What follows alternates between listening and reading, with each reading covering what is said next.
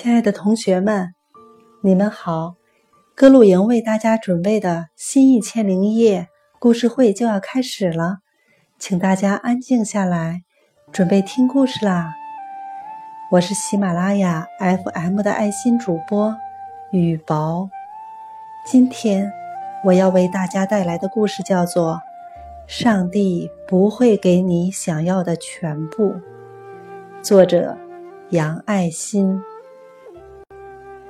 同学们，上回我们讲了一个俄罗斯小男孩的故事，现在啊，我们就要讲讲美国小男孩的故事了。这个美国小男孩出生在一个普普通通的工人家庭里，因为家境贫寒，他的童年和少年时代记忆最深刻的就是贫穷。那时候，夜里一觉醒来，他常常发现爸爸妈妈还没有睡觉。他们一边做活，一边小声说话，常常在为一家人的生活发愁。上学的年龄到了，小男孩甚至没有一双像样的鞋子，只能穿一双补了又补、破旧不堪的鞋子去上学。每天看到同学们穿着漂亮的鞋子跑来跑去，他羡慕极了，常常想：什么时候？我要是能有一双那样的鞋子就好了。在美国，一年中最重要的节日是圣诞节，就像咱们中国人过年，非常隆重。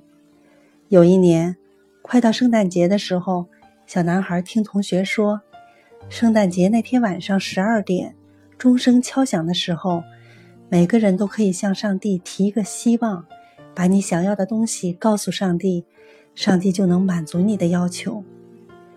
小男孩一听，高兴极了，对同学说：“我想要一双漂亮的新鞋子，可我怎么和上帝说呢？”同学告诉他：“只要在圣诞节晚上十二点以后，走进街上任何一家有鞋的商店，告诉老板你的要求，老板就会代表上帝把鞋子给你。”圣诞节终于到了。那天晚上，快到十二点的时候，小男孩来到街上，到处还都灯火通明呢。他走到一家有大橱窗的商店，隔着窗子看到里面货架上有一排漂亮的鞋子。小男孩立刻走进去，选了一双乌黑锃亮的圆头小皮鞋，然后对老板说：“老板。”今天是圣诞节，我特别喜欢这双鞋子。您能和上帝说一下，让他把这双鞋子送给我吗？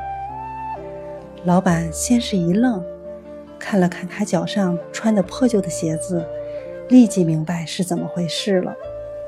于是，老板把鞋子接过去，说：“好，我这就去和上帝说说。你等一下。”然后。就拿着鞋子到里屋去了。过了一会儿，老板出来了，手里只拿着一只鞋子。他把那只鞋交给小男孩，对他说：“上帝说了，他不会给你想要的全部东西，只能给你一只鞋子。剩下的那只鞋子，得由你自己想办法赚钱来买。”